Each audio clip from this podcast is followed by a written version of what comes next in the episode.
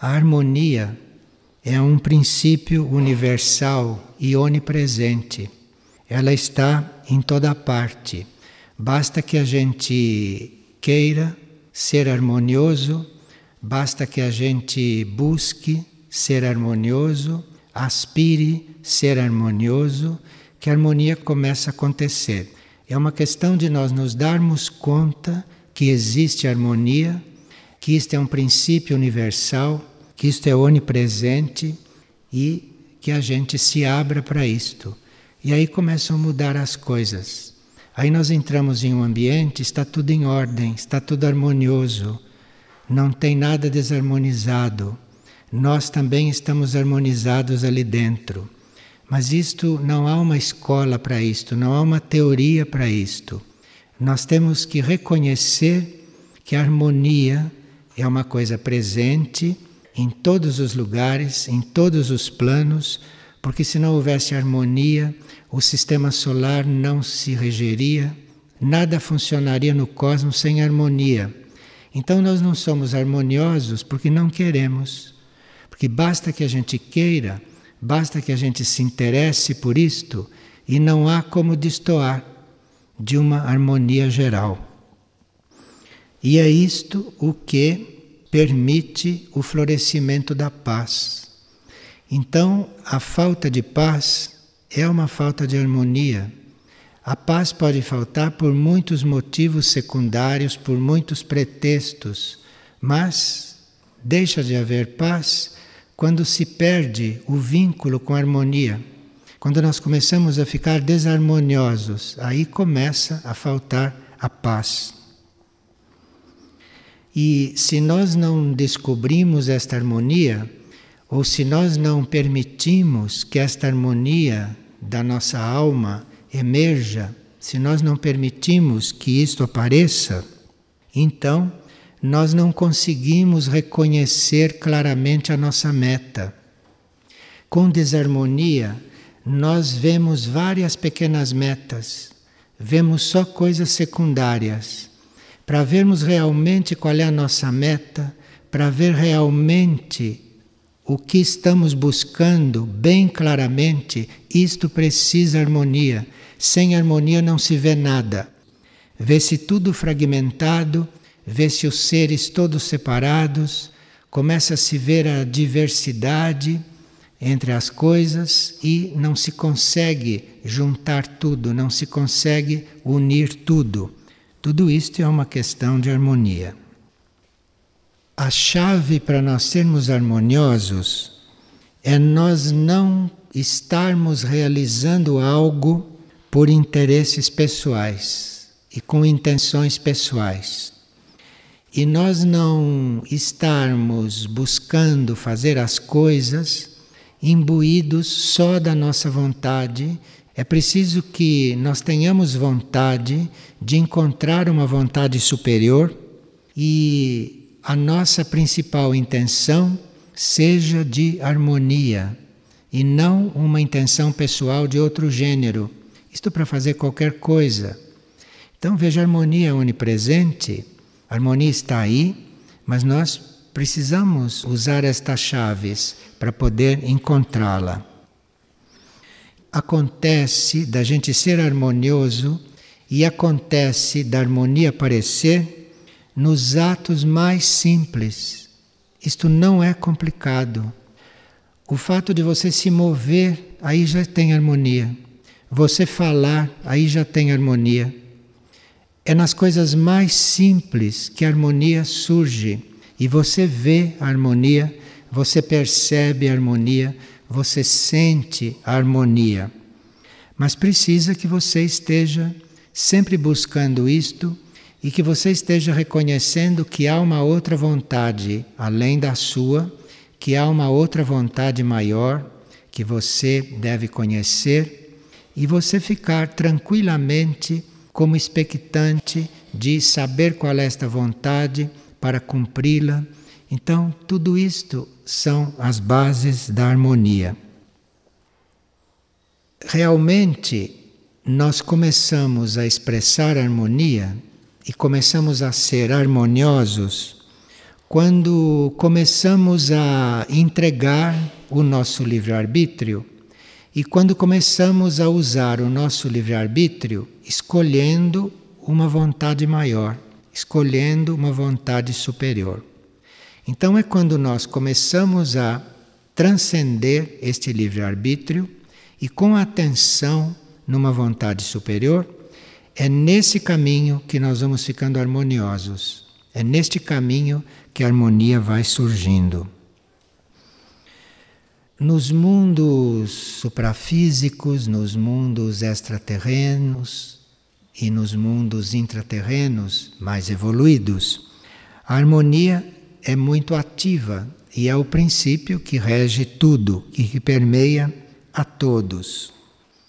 E é por isso que nós, nesses momentos que estamos estudando harmonia, vamos cantando Iberá, Anuteia, vamos nos referindo a estes mundos, vamos cantando estes mundos, porque estes mundos, que não sejam o mundo físico de superfície, os outros mundos mais avançados são por si só harmonia. E em humanidades espiritualmente mais avançadas, à medida que a humanidade vai avançando e que vai se expressando como humanidade evoluída, a essência de tudo é harmonia. Tudo é harmonioso. Tudo acontece com harmonia. E uma pessoa está perguntando como pode acontecer que a esta altura da evolução humana ainda haja possibilidades de haver uma guerra. Com tantas pessoas de consciência já desenvolvida, que são tantas e que não querem a guerra, como pode haver a possibilidade de uma guerra ainda? Nós já vimos outras vezes aqui que enquanto o homem derramar o sangue dos animais para se alimentar dos animais, por karma, o sangue humano também será derramado através das guerras. Porque o sangue humano derramado individualmente, como pode acontecer com um ou com outro, isto não cobre o débito kármico dos milhões de animais cujo sangue nós derramamos todos os dias. Então, enquanto houver este derramamento de sangue animal, haverá guerra. Mesmo que a nossa consciência não queira a guerra, como vocês estão vendo estes dias, metade do mundo não quer a guerra. E como pode haver a guerra? É o débito nosso com este sangue derramado no reino animal. Enquanto houver isto, existe esta possibilidade. Agora, não bastaria que a gente deixasse de se alimentar de animais. Isto é um princípio rudimentar. Quanto isto acontecer, há guerras, hoje ou mais tarde. Isto é um princípio rudimentar. Mas há uma outra parte mais sutil que diz respeito também às guerras, é que a nossa consciência ainda não está focalizada no eterno. A consciência humana está focalizada no efêmero, no transitório. Você vê o que preocupa as pessoas e o que ocupa as pessoas 24 horas por dia são só coisas transitórias só coisas efêmeras. As melhores pessoas que se ocupam o dia inteiro de coisas positivas, podemos nos perguntar, ou perguntar a elas: você focaliza a eternidade? Você pensa na eternidade? A sua consciência está na eternidade? Não está, nem um momento. Está só em coisas transitórias, só em coisas passageiras só em coisas que não são eternas. Nós damos a vida por coisas que vão acabar daqui a pouco. Nós nos ocupamos o dia inteiro por coisas que não têm o menor valor, porque são efêmeras. e que devem ser tratadas como coisas passageiras. Então, não é que a gente não se ocupe 24 horas por dia das coisas.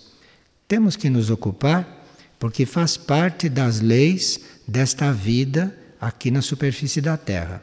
Porque aqui, se você não cuida das coisas, as coisas vão decaindo, as coisas vão degradando-se. Isso vocês veem a todos os momentos. Vocês deixam de cuidar, de olhar, aquilo já começa a desandar. Então, é preciso realmente cuidar das coisas.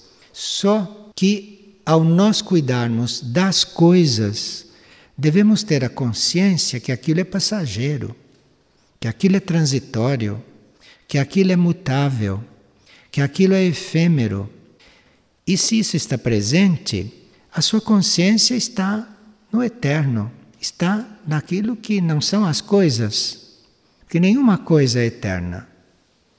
Então nós temos que tratar desta ilusão contínua, nós temos que nos dedicar a este teatro contínuo, mas sem perder a visão e sem perder o contato com a eternidade, com aquilo que não acaba, então, isto é um treinamento e nós temos que zelar por isto, porque se isto não se torna um estado humano, se a humanidade não focaliza a eternidade, a realidade, aquilo que não se destrói, a sua mônada, o seu regente, a alma das coisas. Então, se nós não temos estas coisas presentes, vai haver guerras vai haver sempre contendas. Porque se você está com o eterno presente e lidando com coisas, com pessoas, com fatos que são todos efêmeros, todos irreais, todos passageiros, se você está considerando o eterno, se o eterno está predominando na sua consciência, não tem como você entrar em contenda em contraste, porque você está lidando com a aparência, você está lidando com a parte efêmera, você está lidando com aquilo que vai acabar.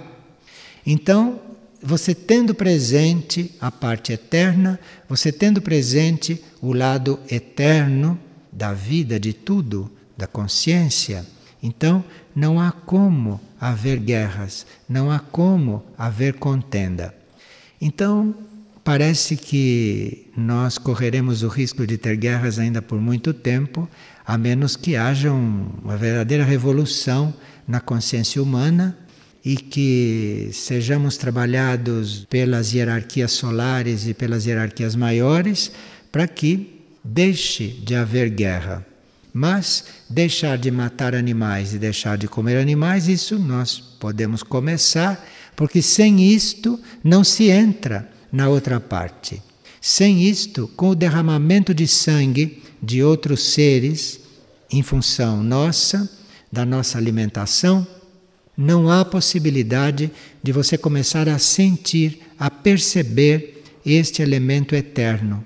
Porque para você começar a perceber este elemento eterno e aí conseguir atravessar tudo e todos e ver na eternidade, e portanto não entrar em contenda com ninguém mais, então, para você fazer isto, precisa que você não esteja retirando a vida do outro. Isto exclui a possibilidade de você sentir esta eternidade. E, portanto, mesmo sem querer, mesmo sem perceber, você entra em contenda, você entra em contraste. Porque você vê no outro a parte provisória dele. Você não vê no outro ainda a eternidade nele, aquilo que ele é em eterno. Não tem como você brigar com aquilo. Não tem como você lutar com aquilo. Então, isto é muito importante. Em serviço, principalmente em serviço, nós encontramos coisas desarmônicas, encontramos coisas que não são eternas pela natureza própria da coisa, não? Mas é preciso não se envolver com isto, é preciso não estar internamente reagindo com isto, mas vigiando para ver se você está considerando o eterno em tudo. Se você está considerando este estado, esta realidade eterna, e aí você não tem mais força para contendas, porque você tem outras forças que estão se ocupando de outras coisas, estão se ocupando de uniões e não de lutas, e não de guerras. Então, nós várias vezes nos livramos de algumas guerras, mas estamos sempre com essa espada de Damocles sobre nós, porque continuamos a assassinar animais e continuamos a considerar o tempo todo o que é efêmero, o que é ilusório, o que é passageiro e deixamos de ver o eterno, o válido, o real em tudo aquilo que tocamos. É uma boa reflexão para nós neste momento. E uma pessoa pergunta se nós somos suscetíveis de cometer erros por causa do nosso livre-arbítrio. Claro, usando o livre-arbítrio, nós estamos sujeitos a erros a qualquer momento. Os erros vêm justamente do uso do livre-arbítrio, porque é através dos erros que nós aprendemos, é através dos erros que nós vamos nos instruindo. E se nós não usarmos o livre-arbítrio, não temos como aprender.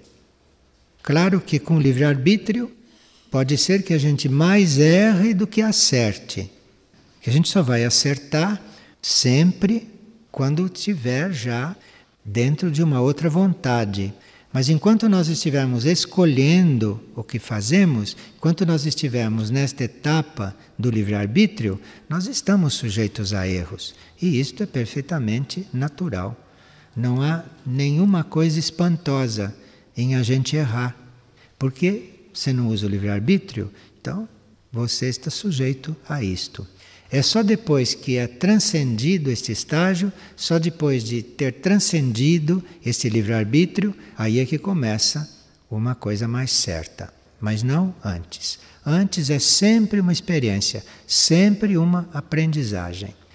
E quando se erra e se vê que errou, isto é tão importante, tão útil quanto acertar e quando vê que acertou. No livre-arbítrio você está sujeito às duas coisas, tanto a uma quanto a outra. E ambas são válidas. Se os rituais antigos, pergunta uma pessoa, estão fora da lei atual, como ficam as pessoas que seguem os rituais superados. Essas pessoas que ainda seguem rituais desatualizados são pessoas que não os completaram em ciclos anteriores. Então, os rituais são desatualizados, como tudo que as grandes religiões fazem. São rituais desatualizados, não são mais coisas para hoje. Não correspondem mais ao sétimo raio de hoje, ao ritual de hoje. Mas são pessoas que em ciclos passados não completaram estes rituais. Quer dizer, não completaram o seu caminho dentro desses rituais. Então é preciso ficar atento para ver quando o ritual que nós estamos seguindo não nos corresponde mais. E isto não são só os rituais religiosos, não, mas são os rituais da nossa vida são o nosso dia a dia, aquilo que nós vamos completando no dia a dia, que vai se transformando num ritual, que vai se transformando numa ordem, numa disciplina, num trabalho do sétimo raio. E nós precisamos estar aí atentos para ver quando é que isto não corresponde mais ao nosso ponto atual. E aí não hesitar em aperfeiçoar este ritual, ou abolir este ritual, ou mudar de ritual. E uma pessoa está muito necessitada de orar, mas ela não se encontra bem nestas formas que ela conhece e que são impregnadas de coisas que ela não sente mais. Sempre que nós estamos aspirando a uma coisa mais elevada, sempre que nós estamos buscando algo melhor, sempre que nós estamos tentando um contato com coisas mais conscientes, com coisas mais elevadas. Isto é oração. Então, se você está aspirando por algo maior, mais puro, mais ordenado, mais harmonioso, se você tem esta aspiração, esta aspiração é oração. Você está orando enquanto está aspirando. Então, para estar numa oração contínua, não quer dizer que a gente esteja ajoelhado ou em posição de oração e fazendo oração formal. Para você estar numa oração contínua, você teria que estar considerando esta sua aspiração, a sua oração. Você tem que considerar este seu ideal, esta sua índole. Você tem que considerar toda esta coisa positiva que você sente, que você manda para o alto e que você oferece e que você cuida dela, você tem que considerar isto a sua oração. Esta é a sua forma de oração. Agora, isto precisa que não esteja sendo feito para você.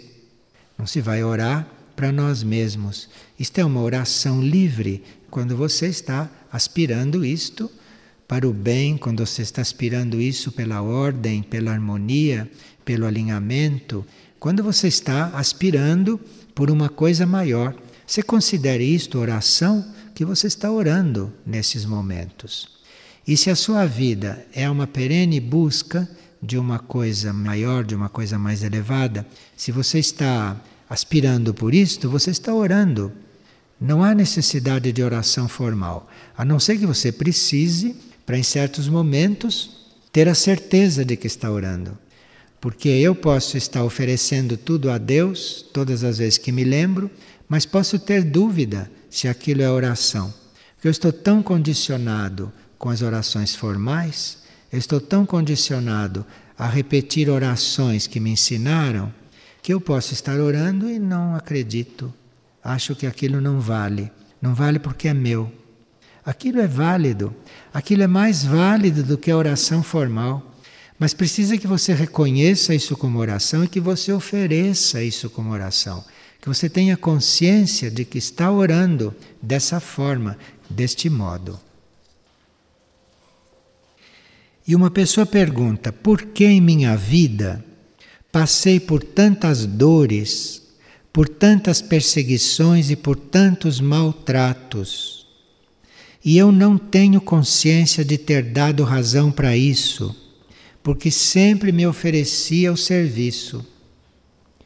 E eu me ofereço ao serviço e tenho dores, e tenho perseguição, e tenho maltrato, tenho dificuldades. Para que a hierarquia possa levar a cabo a sua tarefa para ajudar a humanidade, é preciso que uma parte da humanidade assuma parte do karma da humanidade. Senão a hierarquia não poderia fazer nada, porque o karma da humanidade não permitiria.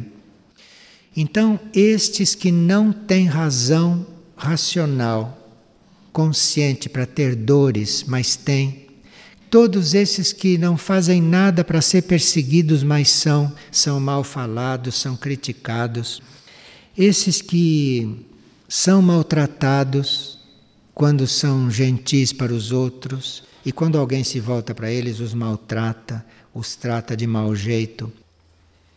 Existem seres, existem almas que se oferecem para passar por estas coisas.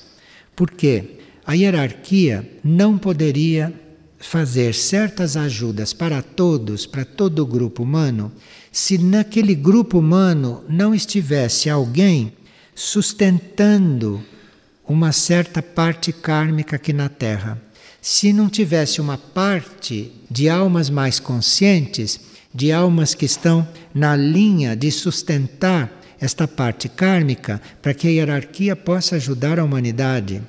Então, se não houver alguém livre deste karma, que assuma dores, que assuma perseguições, que assuma sofrimento, que são da humanidade. Se não houver isto, não há um mínimo de equilíbrio kármico para a hierarquia espiritual poder ajudar a humanidade. Então, isto É uma sustentação que certas pessoas dão continuamente e as almas escolhem isto. Estas almas de renúncia, estas almas avançadas, decididas, e muitas vezes estas almas estão em veículos que não têm a mesma compreensão. Então, estas almas atraem para esses veículos dores, perseguições, todos esses incômodos, porque há uma forma delas, como almas, estarem colaborando neste ajuste kármico do planeta. Claro que na maior parte dos casos, as dores que nós temos foram sementes que nós mesmos plantamos, né? E que agora estão brotando. Isto em princípio, como todas as más situações são kármicas, são resultados de causas que nós criamos no passado. Isto na maior parte. Mas tem certas coisas que não são assim. Então tem alguém que possa estar sempre dolorido e aquilo não é coisa dele. Aquilo é a alma que está usando o veículo sem consultar o veículo, porque o veículo não concorda com aquilo. O veículo só se lamenta. Então a alma tem que fazer a revelia do veículo. Tem casos assim. É o meu caso desta pessoa. Então, as perseguições que nós temos, os maltratos que nós temos, em geral, são retornos kármicos, mas nem sempre. Então você pode ser perseguido, caluniado, maltratado, sem dever aquilo. Mas a sua alma colocou os seus veículos nesta posição porque ela quer trabalhar o karma do planeta. Ela quer colaborar para que a hierarquia espiritual encontre um equilíbrio kármico que possa ajudar a humanidade. Então, tem almas que colaboram com a hierarquia assim, enviando para os veículos coisas que são a serem purgadas purificadas no karma geral humano. E esta é a forma destas almas usarem os veículos para que a hierarquia possa encontrar aí uma possibilidade de introduzir uma energia de ajuda para esta humanidade. A chave é nunca nós nos lamentarmos. Você se lamentou, você está anuviando este processo, que é um processo que a alma escolheu os teus veículos para fazer que é um serviço que a alma escolheu para colaborar com a hierarquia. Ela mesma, porque a hierarquia não poderia dar certas ajudas para a humanidade com certos karmas generalizados. Então, tem almas que assumem nos seus veículos este karma. E aqui tem uma pessoa que, de tempos em tempos, ele tem o mesmo sonho onde os detalhes mudam, mas o tema é sempre o mesmo. E o tema é este. Ele está de volta à faculdade e tem consciência de que o período letivo já vai avançando e que ele não assistiu às aulas de uma determinada matéria. E que se eu não me preparar, eu vou acabar perdendo o ano. E ele sonha isto, mas na sua vida externa, na vida de desperto, ele é um aluno responsável, estudioso e sente um verdadeiro alívio quando de manhã vê que aquilo foi um sonho. Então, evidentemente, isto é uma pessoa que até hoje seguiu as leis da evolução natural, bem feitas, bem seguidas tanto assim que ele é uma pessoa toda ordenada, um bom aluno, mas no sonho ele não está com as matérias preparadas. Isto quer dizer que ele agora teria que estar atento às leis da evolução superior e não às leis da evolução natural, não às leis da evolução humana, mas deveria estar atento às leis da evolução superior. Por isso que ele tem esta ideia de que está perdendo aula. Porque a evolução normal, para ele, não é mais suficiente. Na evolução normal, ele já é uma pessoa correta. Ele já transcendeu esta etapa de evolução natural. Agora ele precisa estar numa outra evolução. Mas o sonho está insistindo com ele, porque ele mesmo diz que ele pensou: como o meu eu superior é exigente, não, o que mais ele quer de mim? Então veja que o sonho tem mesmo que insistir. Porque por mais que a gente faça, nunca é suficiente. E quando a gente se dá conta de que quanto mais faz, mais precisa fazer, isto quer dizer que a gente já está no ponto de estar em outras leis e não nestas leis aqui da evolução normal. Mas se o eu superior é exigente, aí então precisa sonhar bastante para que se prepare para isto. E ele pergunta: e como fazer, por exemplo, para cumprir o papel da humanidade neste planeta, que é servir de canal para passar energias espirituais aos reinos abaixo de nós? Isso nós estamos estudando outro dia e esta pessoa estava presente. Como fazer cumprir esta tarefa? Basta me ofertar e me dispor? Sim, mas precisa que realmente você se disponha, não só da boca para fora, mas que você realmente se disponha. Então você se ofertar e se dispor, mas ao mesmo tempo achar que seu eu superior é exigente demais, isto você está dissolvendo a sua oferta. E aí o sonho começa a voltar. E o pensamento do dia de hoje, que vocês já devem ter notado, é estai prontos para orar, individualmente ou em grupo. Estai prontos para orar, individualmente ou em grupo. É porque esse deve ser um momento onde muitas coisas devem estar se decidindo e este pensamento não caiu aqui hoje por acaso. Porque neste momento é o momento em que certas ofertas que a humanidade faça pode contar para se resolver alguma questão mundial. É muito interessante porque esses pensamentos são feitos com muitos meses de antecedência, mas eles sempre dizem respeito ao que está acontecendo naquele dia se nós prestarmos atenção, quando se trata de coisas externas. E de coisas internas, eles estão sempre acompanhando o ritmo e os estados que nós estamos desenvolvendo nesses estudos e nessas partilhas. Então, seguindo esta nota, estai prontos para orar individualmente ou em grupo. Se vê que o mundo neste momento está precisando de oração. E é o que nós podemos fazer diante dos acontecimentos, só orar. E uma pessoa diz que ela ainda não compreendeu o que é um centro intraterreno. Um centro intraterreno, ele está polarizado em níveis espirituais e divinos. Então, um centro intraterreno não é como a civilização da superfície, que é concreta polarizada no plano físico. Um centro intraterreno, ou uma civilização intraterrena, ou a humanidade intraterrena, isso não está polarizado no plano físico, isto não é físico. Isto é uma parte da humanidade, é uma parte da vida terrestre que está polarizada nos níveis espirituais, nos níveis divinos ou nos níveis mais além. E esses níveis divinos e espirituais de consciência da vida intraterrena, isso pode se projetar até o nível etérico. E nós podemos então até entrar em contato com uma civilização intraterrena, que é em nível espiritual, em nível divino e daí para o alto, nós podemos entrar em contato via plano etérico, via níveis etéricos ou via plano astral ou via plano mental. Mas a civilização intraterrena adiantada, ela não está realmente em etérico, nem em astral e nem no mental. Ela está polarizada no espiritual para cima.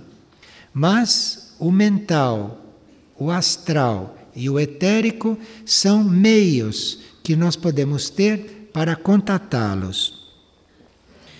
E esta pessoa pode encontrar esta definição e outras na página 63 do Glossário Esotérico, onde tem a definição de centros intraterrenos e de outras coisas que ela ali poderá constatar. E uma pessoa está perguntando se nós trabalhando grupalmente e estando nos agrupando, se nós vamos perdendo a individualidade. Não, nós não perdemos nunca a nossa individualidade. A nossa individualidade vai sendo encontrada, nós não vamos perdendo. Porque nós confundimos a nossa individualidade, o indivíduo que nós somos, a mônada que nós somos, nós confundimos com o nosso ego humano. A nossa individualidade nós não perdemos nunca. O nosso ego humano, a uma certa altura, é dissolvido. Mas a nossa individualidade, nós como mônada, nós como indivíduo cósmico, isso nós vamos com esta consciência da individualidade até o fim da evolução humana. Isso não se perde nunca. Porque a pessoa compreendeu que a alma vive vida grupal, que o trabalho da alma é grupal, que nós temos que ser um grupo, e nisto a mente lhe disse que ele ia perdendo a individualidade. Não, você vai com isto tudo aprendendo a encontrar a sua individualidade, que está muito, muito além do seu ego humano, muito, muito além desse ser que você pensa que é. Então, você vai chegar na sua individualidade lá no final da sua existência humana. Então, nós não vamos perdendo a individualidade a nossa personalidade vai sendo absorvida na alma, a alma vai sendo absorvida na mônada, mas quando vai se dizendo que vai sendo absorvido, à medida que essas cascas vamos nos liberando delas, nós vamos tendo mais claro, cada vez mais claro a nossa individualidade, cada vez mais claro a nossa mônada. E é lá nesse nível de mônada, nesse nível muito profundo, é que isso vai ser resolvido. Tem muito tempo para isto.